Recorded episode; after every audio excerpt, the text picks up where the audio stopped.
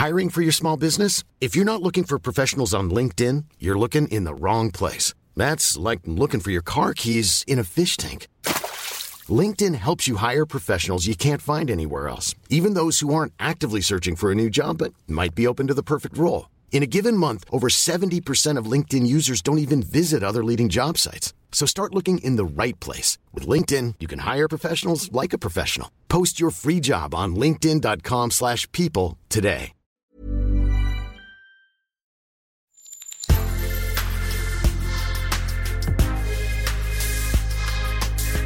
Mais avant l'épisode, j'aimerais vous rappeler que notre premier sponsor, c'est vous. Pour faire thune, vous savez qu'on a besoin de thunes. Ça prend du temps, du travail de montage, de journalisme. Je vous épargne le fichier Excel des coûts. Mais à vous qui kiffez thunes, pour assurer notre indépendance financière et pour que ça continue, eh bien il n'y a qu'un moyen, la cagnotte Tipeee. Sur Insta, via le lien en bio, ou sur Google en tapant Thune Podcast Tipeee avec 3 E, T-I-P-E-E-E. Vous êtes déjà nombreuses, nombreux, mais on espère que vous le serez encore plus. Pour que Thune continue, je compte sur vous.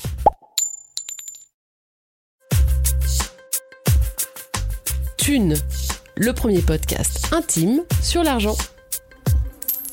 Quand on est payé à la tâche, à l'article, on est très ramené à ce qu'on vaut. Donc, comme je gagne pas beaucoup, eh ben, je me dis que je le mérite finalement pas, que c'est ce que je vaux. Je vaux euh, pas plus qu'un SMIC. Et on se demande, bon, bah, qu'est-ce qui cloche chez moi? Qu'est-ce que, euh, pourquoi j'arrive pas à gagner plus?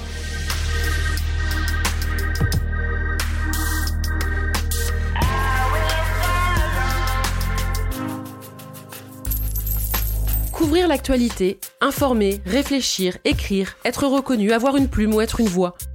Pour plusieurs générations, le métier de journaliste a été abordé comme une passion, un emploi noble avec du sens, un job d'intérêt public. Mais depuis plusieurs années, entre digitalisation, crise des médias et plans sociaux, la profession se précarise. Où est le point de bascule entre faire ce qu'on aime et pouvoir en vivre? C'est le dilemme de Anne-Claire Gentialon, bonne élève devenue pigiste dans un quotidien national. Les pigistes, ce sont ces journalistes de presse écrite qui remplissent vos journaux de façon plus ou moins régulière. En gros, ce sont des freelances, toujours sur un siège éjectable, mais sans le siège. Et Anne-Claire a beau travailler en permanence, l'argent ne rentre pas. Pas assez pour vivre, pas assez pour se poser, pas assez pour profiter. Mais comme elle est bonne élève, elle se convainc que ce n'est qu'une affaire de ténacité et de temps avant de décrocher le CDI de ses rêves. Après tout, elle en est sûre, le travail finit toujours par payer. De cette attente et des nombreuses déceptions qui la traversent, elle a écrit un livre, Le piège du métier passion, paru l'an dernier aux éditions Alizio. Elle y raconte les tarifs très bas, la charge mentale des pigistes toujours sur la brèche, les doutes qui s'immiscent et les relations toxiques qui se nouent avec les métiers trop aimés. Quand les places sont chères, qui paie l'addition? Ce témoignage est tendance, nous l'avons coupé en deux parties. Celle-ci est la première. Bonne écoute.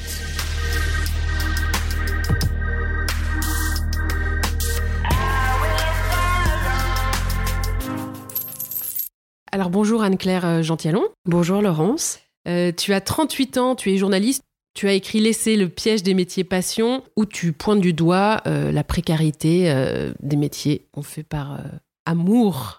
En fait, euh, j'ai vécu une grosse déception à, la trentaine parce qu'un poste m'est passé sous le nez euh, chez un employeur pour qui je travaillais depuis plusieurs années sous une multitude de statuts précaires. J'ai ressenti à l'époque euh, les mêmes symptômes d'un chagrin d'amour avec trémolo dans la voix, les larmes qui coulent quand je parle de, cet employeur, de ressentir des émotions aussi fortes et violentes envers un travail ça m'a beaucoup perturbée et c'est pour ça que j'ai commencé à, m'intéresser. Je me suis dit en fait c'est- pas si étonnant que je ressente un chagrin d'amour professionnel dans la mesure où j'exerce un métier passion et ça a été le, point de départ de, creuser autour de, cette notion euh, de, de ce qu'on appelle maintenant euh, où tout le monde se revendique d'exercer un métier passion. Moi, j'ai adoré, euh, j'ai adoré ton livre. Et ce qui est passionnant, c'est que ça va aussi à l'encontre de cette euh, grande quête de sens euh, qui anime en ce moment le monde entier. Alors, ça va pas à l'encontre complètement, mais ça remet un petit peu l'église au centre du village, quoi. jusqu'où on peut aller en termes financiers, en termes mental aussi, pour exercer un métier qui nous fait rêver? Et le métier passion, il est certes porteur de sens, mais il contient surtout une promesse qui est très actuelle. C'est la promesse de réalisation euh, de soi. Moi, au début, je pensais que les métiers passion, ils étaient un peu réservés qu'à la sphère artistique ou créative. Et en fait, non, dès, qu'il y a, dès que ça comporte cette idée de euh, ou de sens ou de vocation, il y a de la passion. À partir du moment où on va mobiliser l'affect du travailleur, on peut tomber dans ces dérives, euh, je pense notamment aux, enseignants, aux médecins. Eux, ils vont avoir une vocation, souvent euh, tout petit, euh, depuis tout petit, ils veulent exercer ce métier et leur vocation va se retrouver ravagée par les conditions d'exercice de leur métier. Pour d'autres, ça va être notamment peut-être plus dans la sphère artistique, les enseignants-chercheurs une volonté de d'exercer un, métier qui les a fait longtemps rêver et euh, en fait euh, sur la longueur un épuisement parce que ça, ça coûte euh, ça coûte en termes de santé mentale et, financière aussi. Voilà, ça coûte. Ça coûte mmh. beaucoup. Avant d'aller dans le vif du sujet, on va parler un peu de toi, ton parcours. Où est-ce que tu as grandi? Que faisaient tes parents? Alors moi j'ai grandi dans le Beaujolais, dans une ville qui s'appelle Villefranche-sur-Saône, juste avant Lyon. Ma mère était infirmière libérale et mon père a eu une multitude de boulots. Il a été assureur pendant un temps, commercial. Il a tenté de monter ses boîtes, ça n'a jamais trop marché. Et surtout, ils étaient divorcés depuis que j'ai l'âge de euh, deux ans. J'ai eu une enfance, euh, je pense, normale. Mais il y, avait quand même, euh, c'était assez marqué par euh, l'ambition parentale, surtout de ma mère, de d'ascension sociale. Elle-même, elle-même, elle était la première de sa famille, de ses cinq sœurs, à avoir eu le bac. Et surtout, c'était la seule à, avoir pu choisir son métier. Dans la famille de ma mère, c'était usine. Il n'y avait pas trop d'autres alternatives il fallait travailler, on travaillait très dur euh, et généralement euh, ça commençait par l'usine. Euh, c'était famille, famille d'essence ouvrière. Du côté de mon père, ma grand-mère était institutrice. Elle-même était fille de mineurs, de mineurs. Donc l'ascension sociale avait eu, y avait eu, on avait eu une étape d'avance. Et mais euh, oui, c'était marqué par euh, l'ambition de, de choisir notre métier. On a toujours grandi en entendant euh, l'essentiel, c'est vraiment de choisir un métier qui vous plaise parce qu'on y passe tellement de temps, qu'importe ce que vous ferez. Et donc il y avait une idée de mettre toutes les chances de notre côté. Et c'est pour ça que je me suis retrouvée dès mon CP dans du privé catholique, alors que je suis pas baptisée. Et puis, bah, enfant divorcé en plus on était un foyer moins riche que, euh, que la population euh, bourgeoise et leurs enfants qui fréquentaient cet établissement. Déjà, on n'avait pas, pas les mêmes logements. Euh, mon père vivait dans un studio. ma mère avait certes une maison, mais c'est vrai qu'elle était moins grande, moins fastueuse que, que celle de mes camarades. On parlait quand même beaucoup d'argent pas de manière, euh, enfin on nous donnait pas des cours d'économie, mais euh, il y avait une expression qui revenait souvent et d'un côté et de l'autre, euh, c'était ah va falloir se serrer la ceinture ou c'est un petit peu cher. Il y avait un côté, une notion assez importante de bah parfois l'argent il vient à manquer, donc il faut se restreindre pour en attendant les jours meilleurs. Je pense que ça je voulais pas. Je m'étais dit ok, ben, je me donnerai les moyens de faire ce que j'aime, mais comme ce que j'aimerais, normalement, euh, ça devrait payer puisque je vais faire des études supérieures. Bah, du coup, euh, du coup, j'aurais pas à, repasser par ça, euh, à la contrainte financière.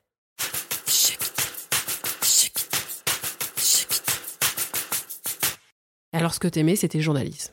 Oui, j'étais curieuse, bavarde et, euh, j'aimais bien écrire et, raconter des histoires. J'adorais les rédactions euh, à l'école et au collège, au lycée. Et il y a toujours eu cette idée. Alors, réflexion faite, est-ce que c'était pas une mythologie que je me suis, euh, que je me suis inventée a posteriori? Est-ce qu'on se, va pas chercher dans nos rêves d'enfant euh, pour s'auto-convaincre, s'auto-persuader? Mais si tu as toujours voulu faire ça, il y a eu euh, des vocations de maîtresse d'école ou de vétérinaire à certains moments, mais le journalisme est, chaque fois, à chaque fois, était euh, présent. Mais on savait, euh, tout le monde disait, me disait, les conseillers d'orientation, c'est très difficile, c'est très bouché, attention, il faut faire des super écoles pour ça, c'est très dur. Ça correspondait au début d'Internet. J'avais déjà tapé école de journalisme en première ou en terminale, en me disant, ah, c'est super, tentons quand même de mettre tous les moyens de de, notre côté, de mon côté, pour pouvoir préparer, avoir dans le viseur euh, euh, ces, fameux concours d'école euh, de journalisme. Des sept écoles, il y en avait sept hein, à l'époque, oui, il me semble. Oui, Sept, écoles, ou neuf. voilà, reconnues par la profession. Exactement. Donc, je, continue en parallèle à faire plein de stages dans des radios, dans des journaux. Et, ça me convainc encore plus, je suis encore plus motivée. Je prépare d'arrache-pied les concours. Et là, coup de bol, je réussis les concours. J'ai le choix entre plusieurs écoles. Je choisis évidemment euh, celle qui me fait rêver depuis, euh, depuis la terminale. Et, euh, Laquelle? Celle de Lille. Oui, l'ESJ. Lille. École supérieure de journalisme de oui, Qui est, qui est la plus prestigieuse. Oui, oui, oui. Et, et, je passe deux années super. les apprentissages sont géniaux. Je rentre là-bas en 2008. 2008, euh, année de la crise, donc euh, crise des subprimes aux États-Unis. Le temps de la durée de la formation, c'est deux ans, euh, pile pour que vraiment les effets de la crise fassent leur effet sur le marché du travail français. Pendant ces deux années, on nous a pas entretenu dans le fantasme, dans l'idée que que ça allait être un buffet à volonté et, que euh, avec le diplôme de Lille, on n'aurait qu'à se pencher pour euh, récolter du CDI ou du CDD à l'appel. La, précarité, la difficulté d'insertion, elle a toujours été présente, on nous l'a toujours dit, puisqu'en fait, c'est des professionnels qui viennent euh, qui sont en poste bien souvent, euh, des anciens de l'école, qui viennent nous donner les enseignements. Donc, euh, on vit pas dans le fantasme. Arrive la fin de l'école et, euh, et moi, je décroche, je décroche le Graal en presse écrite, puisqu'en plus, je, choisis de m'orienter vers la filière où... La plus porteuse. la plus porteuse, hein, bien sûr. la presse écrite. Et je décroche le Graal, un remplacement de congé maternité. Donc, ça veut dire six mois, six mois de travail assuré. Dans un grand journal. Dans un grand journal, dans un grand quotidien. Dont tu tairas le nom. Oui. Je me suis dit que ça servait à rien, euh, ça servait à rien d'incriminer. C'est pas du name and shame. C'est vraiment euh, moi, mon côté, comment je l'ai ressenti aussi. Ah, mais voilà, je me retrouve dans ce journal qui me fait lui aussi rêver parce qu'on est très dans la, la fantasmagorie, euh, le rêve, l'amour, la passion. Euh. Il est prestigieux. C'est un journal prestigieux. Voilà. C'est prestigieux. Vous croisez au détour euh, de la machine à café, des gens, vous savez que c'est des prix Albert Londres, donc le prix Albert Londres en journalisme, c'est des rockstars, euh, vous voyez votre nom imprimé en bas de papier, enfin c'est tout ça, ça, ça gonfle l'ego, euh, et puis il y a un sentiment de, de confirmation de se dire bon bah j'y suis oui. ça confirme et ça vient un peu soigner le, complexe euh, d'illégitimité le syndrome d'imposteur, euh, tout ça, tout ça. Oui, qui peut être très présent en plus dans le journalisme, parce qu'effectivement, on peut écrire euh, sans filet, et puis parce qu'on est extrêmement exposé, euh, en tout cas dans ces années-là, où la presse a commencé à souffrir, mais beaucoup moins qu'aujourd'hui, il y a encore des lecteurs. Et comme tu dis, il y a ton nom en bas de la page, donc tu écris ce que tu as pensé de quelque chose. Voilà. Quelle plus belle validation. Complètement. Ce remplacement de, congé maternité, c'est plutôt euh, une aubaine pour la jeune journaliste que tu es, j'imagine. Euh, tu as eu du bol. C'est bien payé Je devais être à 1005. Donc euh, oui, on sort d'école, on est à, à 1500 euros net. Moi, j'étais refaite, comme on dit. Donc, donc 1500 euros à l'époque, je me dis, ah, c'est... Ça y est, c'est pas mal. Bon, j'étais complètement à côté de la plaque avec les prix, euh, les, prix parisiens. Euh. Tu peux te loger quand même dans Paris? Je passe de sous-loc en sous-location pendant la durée du, CDD. Et en décembre, avec ma meilleure, euh, ma meilleure pote, on se cherche un appart. Et là, on commence à voir que c'est compliqué. Parce qu'elle-même a fini un CDD. Elle est déjà à la pige, donc payée à l'article. Et euh, moi, je suis sur la fin de mon CDD, mais je me dis, ça va, ça devrait aller. Et on se confronte au, au fil, au fil de, de locataires, de, de, personnes qui sont en recherche de, d'appart et au dossier à constituer, plus plus, plus, plus, les, toujours plus de pièces, de, de garanties à donner. Euh, et ben là, on commence, on, on, fait un faux, un faux certificat. Ouais. Sport national, sport national. Donc on fait un faux certificat de scolarité, on se fait passer encore pour des étudiantes et on mène nos parents euh, en caution et on réussit à, à décrocher un appartement euh, dont le loyer était de 1100 euros. Correct. correct, euh, sympa, on, euh, faisable. Moi, le CDD s'est achevé sur la promesse de ma, de ma chef de, qui m'a dit bah, Je te ferai toujours bosser. J'aime bien bosser avec toi, mais je peux pas te faire bouffer. Parce qu'elle-même était dans une économie contrainte. Elle avait des piges, mais euh, c'est pas, c'est pas un open bar. La pige, c'est quand tu ne travailles pas au sein d'un journal ou d'un magazine, mais que tu travailles éventuellement pour plusieurs journaux ou magazines, et donc que tu vends l'article à l'unité. Est-ce que tu as une spécialité, toi, euh, en journalisme? Moi, je suis société. J'adore les sujets sociétaux. Donc, euh, ça peut être de l'éducation. Euh, j'ai pas trop fait de police-justice. Encore une fois, je suis curieuse et j'aime bien tout ce qui est société, mode de vie. Donc, tu aimes bien comprendre l'époque. Voilà. Donc, tu repasses à la pige, cette fameuse pige, euh, qui nécessite, j'imagine, d'aller taper à plusieurs portes de journaux. Comment ça se passe, ça? Avant la sortie de l'école, on nous avait conseillé de mettre en place un peu des stratégies. Moi, je commençais à être bien implantée dans ce journal, donc je décide d'en faire euh, mon showroom, on va dire, euh, et surtout mon, employeur principal. Parce qu'à terme, si j'ai envie de... Mon rêve ultime, c'est d'être embauchée là-bas. Mais pour euh, continuer à avoir ce pied, cet ancrage, ne pas partir après six mois de bons et loyaux services et capitaliser là-dessus justement, je commence donc à chercher d'autres collaborations. Donc ça se fait beaucoup par le bouche à oreille. Généralement, il y a toujours euh, l'épreuve du feu euh, du premier papier pour voir si ça passe, si on a bien compris la ligne éditoriale du titre pour, lequel on travaille. Un mix entre euh, ce qui paye bien, mais qui n'est pas super exaltant, mais qui va être régulier, des piges plus prestigieuses. Enfin voilà, on essaye de bricoler tout ça. Donc ça fait un peu un salaire par touche impressionniste. Parce que tous les, tous les journaux ne payent pas de la même façon. Non. Il y a, et puis, on peut l'imaginer, il y a effectivement des publications pour lesquelles il est plus glorieux de travailler que d'autres, et la rémunération d'ailleurs n'est pas forcément euh, euh, liée à ce prestige. On peut avoir un, journal très prestigieux qui paye mal et un journal euh, un peu moins qualitatif, on va dire, qui va payer très bien. Pour la presse nationale généraliste, ça va dépendre surtout de la périodicité. Un quotidien va payer moins cher qu'un mensuel. Euh, parce qu'on part du principe qu'un mensuel euh, va avoir besoin d'une enquête plus fouillée, un quotidien, on peut se reposer sur l'actualité, et donc euh, donc c'est normal que ce soit moins cher. Un hebdo, ça va être entre les deux. Hebdomadaire, c'est toutes les semaines. Et j'ai parlé de presse généraliste, il y a aussi la presse spécialisée, donc qui s'adresse plus aux professionnels, où là, ça va payer un petit peu plus mais sur des, euh, sur des sujets, par contre, très spécialisés euh, pour... Euh, pour moi, j'ai fait de la presse pro pour les coiffeurs, par exemple. Je les appelais mes coiffeurs. Il y a mes coiffeurs, il y a le site internet qui payait pas trop mal, un site spécialisé en écologie, mode de vie.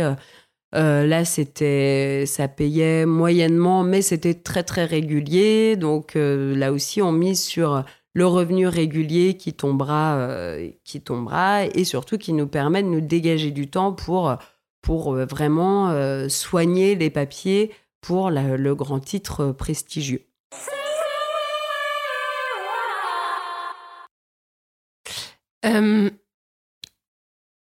Que ça se passe une pige C'est à la quantité de mots Est-ce que tu peux nous expliquer un petit peu comment on est rémunéré? Alors la pige, on se base sur le feuillet c'est l'unité de mesure euh, par excellence dans, la pige. Un feuillet, si on visualise une page à 4, euh, c'est la moitié de la page à 4. Et dans ce feuillet, un feuillet fait 1500 signes. Donc, euh, donc dès qu'on tape une lettre sur son écran d'ordinateur et même un espace, c'est un signe. Un feuillet, donc c'est 1500 signes, espace compris. Euh, ce feuillet en presse quotidienne, à mon époque, il était de 65 euros. Pour euh, remplir une double page, voilà, si on visualise une double page d'un quotidien, c'était 7500 signes, donc 5 feuillets x 65. La double page, elle fait 325 euros brut pour un quotidien national. Donc 325 euros brut, pour quelle quantité de travail? Et là, c'est variable. C'est le piège. C'est le piège parce que chaque euh, service ne va pas avoir le même budget pige. Euh, les, ceux qui vous commandent des papiers sont eux-mêmes euh, bien souvent dans des, économies contraintes. On leur alloue un budget, un nombre de feuillets par mois et libre à eux de les dispatcher entre les, pigistes ceux qui font travailler régulièrement parce qu'ils aiment bien la plume, parce qu'ils aiment bien les sujets qu'ils apportent, euh, leur manière de les traiter, et aussi se réserver un petit budget pige pour les, sujets où on va les, contacter et euh, le sujet va leur taper dans l'œil. Pour eux-mêmes, c'est euh, un, équilibre, c'est jouer à la marchande un peu aussi tous les mois. Et ça, du coup, bah, ça entraîne, euh, c'est compliqué de, savoir précisément le nombre de feuillets qu'on pourra avoir euh, dans tous les mois.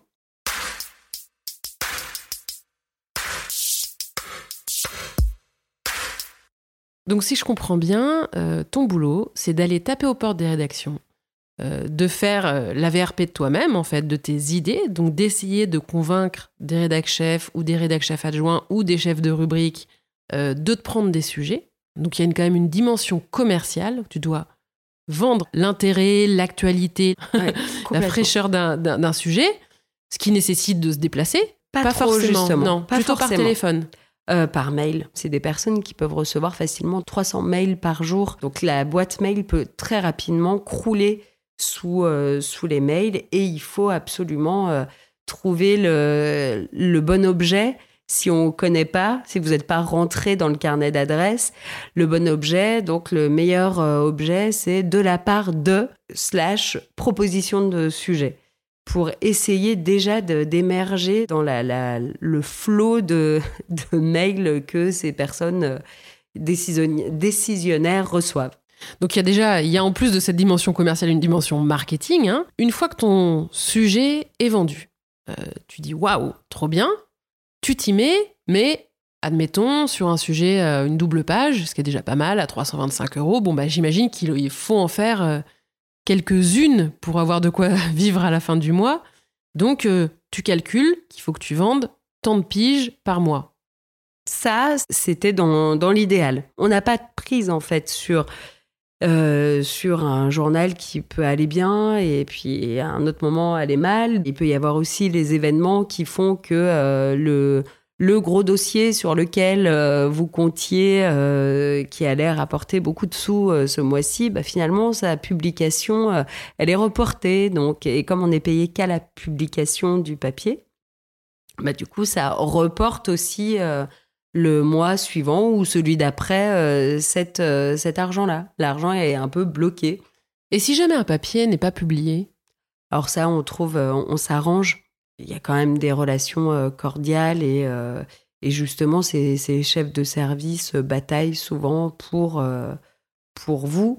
Mais, mais oui, ça peut arriver. Je reçois encore, notamment sur Facebook, des groupes de pigistes où il y a des rédactions qui sont euh, moins sympas, enfin moins honnêtes, où euh, il y a des témoignages qui sont, euh, qui sont odieux de travail, travail jamais payé, publié, enfin voilà, c'est, c'est commun. On est très fragile quand on est pigiste.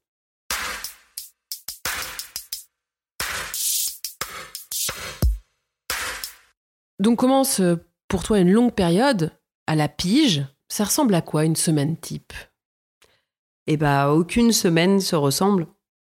Au début, ça, c'est très exaltant de pas être contraint par des horaires, par le métro, euh, d'être le maître, le maître total de son agenda. Et puis, bah, le loyer, la vie, fait que on est très vite rattrapé et même obsédé par sa propre productivité. Donc il faut être extrêmement euh, rigoureux, extrêmement organisé si on veut espérer avoir, euh, avoir un salaire en fait. Quand on est sur un, article, on ne peut pas trop traîner dessus, être organisé, avoir un plan d'attaque pour, euh, pour rendre l'article en temps et en heure et continuer aussi de surveiller toutes les autres casseroles qu'on a sur le feu en même temps ne pas euh, tout délaisser au profit d'un seul parce que euh, parce que sinon euh, les employeurs se lassent. Si on dit pardon, excusez-moi, j'étais trop occupé pour travailler à travailler pour un autre, c'est sûr que que que ça va pas le faire. Oui, c'est toi qui deviens ton propre chef, hein, comme dans tous les métiers indépendants, avec toujours le risque de devenir un tyran. Oui, oui, oui. Et puis de toute façon, comme comme les montants sont pas faramineux, avec une double page à 325 euros, ça veut dire qu'il faut vraiment, euh, il faut quand même vraiment produire. Euh, on devient obsédé par sa propre productivité et la tentation, elle est grande de travailler tout le temps, tout le temps, tout le temps, tout le temps. Et c'est ça qui, à la longue, euh, contribue à un épuisement, en fait, c'est que moi, j'avais l'impression d'avoir un quart, littéralement un quart de mon cerveau toujours en activité, à chercher des idées, à un autre quart à faire une compta en me disant oh là là comment je vais finir ce mois si jamais on me paye pas ça? Euh, plus à cela se greffent aussi euh, des soucis avec euh, Pôle Emploi. Enfin voilà, on a, on est, on est une PME en étant très limité physiquement parce qu'on peut pas être tout le temps en surchauffe, c'est pas possible.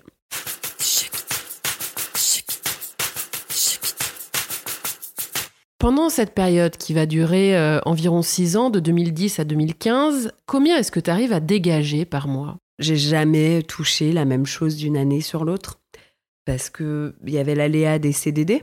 Et ça, un long CDD, ça peut changer complètement la donne euh, financièrement, puisque le CDD, à la fin, on touche les congés payés, la prime de précarité. Ce qu'on touche à la fin du mois, c'est quasiment euh, le brut le brut annoncé. Par contre, les, retours à la pige ont pu être très très violents, notamment euh, financièrement. Il faut toujours garder euh, en, tête, attention, attention, le retour à la pige, vite, mettons de côté euh, en prévision de, ces jours moins, moins glorieux. C'est quoi les fourchettes? Bah, C'est bien simple, en CDD, avec la fameuse prime de précarité et les congés payés, je touchais 2400 euros bruts et donc, ça revenait en net avec ces fameux. Euh, je devais toucher 2000, 2400 à peu près. Et par contre, en pige, j'arrivais difficilement à, au SMIC. Donc, 1200, 1300 euros. Et là-dessus, avec un coup de pouce de Pôle emploi. Effectivement, pour travailler H24, c'est pas, c'est pas très récompensé, quoi.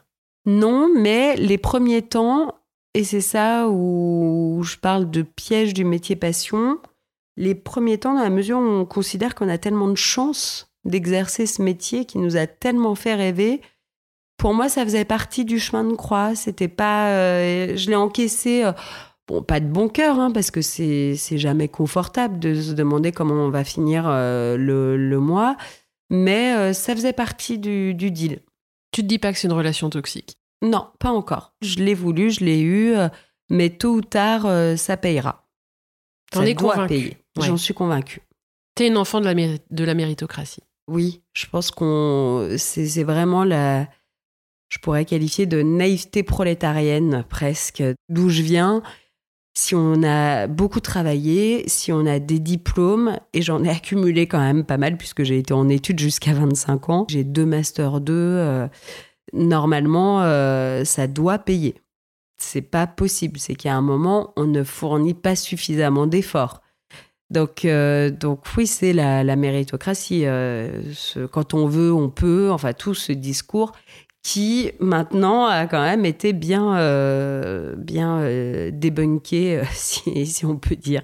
Aujourd'hui, tu ne vois pas du tout les choses de, de cette façon-là. Oui, d'ailleurs, tu cites David Guilbeault euh, qui est auteur de L'illusion méritocratique et qui écrit en 2018 La méritocratie et la bonne conscience des gagnants du système. Euh, en gros, euh, ce, fameux quand on veut, on peut, qu'on a entendu, hein, parce que je pense que notre génération, on a un peu été élevé avec ça. lui, il dit que c'est en contradiction avec la rigidité du système et le marché de l'emploi, et que la mobilité sociale est finalement très limitée. Oui, c'est exactement ce qu'on voit aussi avec Annie Ernaux, avec les, tout le discours là particulièrement cette année autour des transfuges de classe où euh, on va porter euh, des exemples, mais euh, très peu nombreux. On va, on va pas, on va montrer les success stories qui au final vont faire encore plus culpabiliser ceux qui, qui essayent mais qui n'y arrivent pas parce que en raison de la rigidité du système. Mais au lieu de se dire tiens le système est rigide ou il y a une crise économique ou eh ben non on va faire retomber au niveau individuel c'est de votre faute, vous n'avez pas assez travaillé, regardez, il y en a qui s'en sortent. Oui, voilà. Il y en a qui On ne peut s'en prendre qu'à soi-même. Exactement.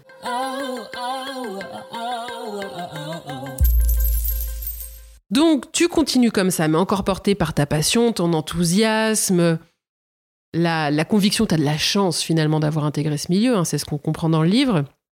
Et à quel moment tu commences à déchanter? Je commence à déchanter après mon deuxième euh, long CDD où je suis restée quasiment un an et on me dit euh, la conjoncture économique aurait été différente, on t'aurait embauché à, l'issue de ce CDD, mais euh, mais on va continuer à travailler avec toi à la pige, t'inquiète pas. Encore une fois, on me dit on, on fera toujours travailler et c'est vrai, hein, c'est vrai que j'ai toujours travaillé. Euh, j'ai six années de fiches de paye euh, sans discontinuer, avec des montants, euh, des montants extrêmement variables d'un mois à l'autre. Et je me dis, bon, bah, ils sont contents de moi. Dans cette illusion méritocratique, vient se greffer le syndrome de la bonne élève. De j'ai fait tout comme il faut, on fait tout comme il faut, on a les diplômes qu'il faut, on fait pas trop de coups d'éclat, on veut bien rester sage et et puis, bah, on, attend, ça, ça, ça, viendra, ça viendra. Donc, petit à petit, on voit quand même des gens qui, qui vous grillent la politesse euh, passer devant vous, parce que ça nous met en plus dans, un, dans une concurrence exacerbée euh, avec, euh, avec les autres, on se dit, bah, il faut il faut que ce soit moi, quoi. Je dois être meilleur que tout le monde. Oui, la, désillusion, elle vient, elle vient progressivement, ou aussi, bah, passer la trentaine, euh, on a d'autres aspirations que les aspirations professionnelles, et en fait, on peut pas se le permettre.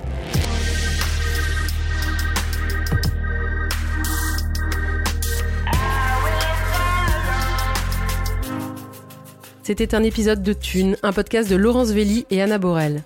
Cet épisode a été réalisé par Laurence Velli et monté par Bastien Bironneau.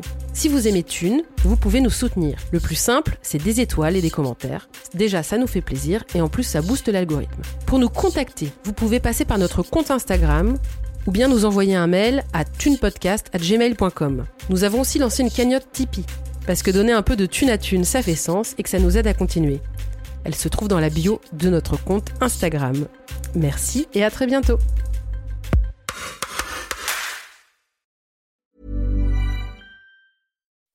When you make decisions for your company, you look for the no-brainers. If you have a lot of mailing to do, stamps.com is the ultimate no-brainer. Use the stamps.com mobile app to mail everything you need to keep your business running with up to 89% off USPS and UPS. Make the same no-brainer decision as over 1 million other businesses with stamps.com. Use code PROGRAM for a special offer. That's stamps.com, code PROGRAM.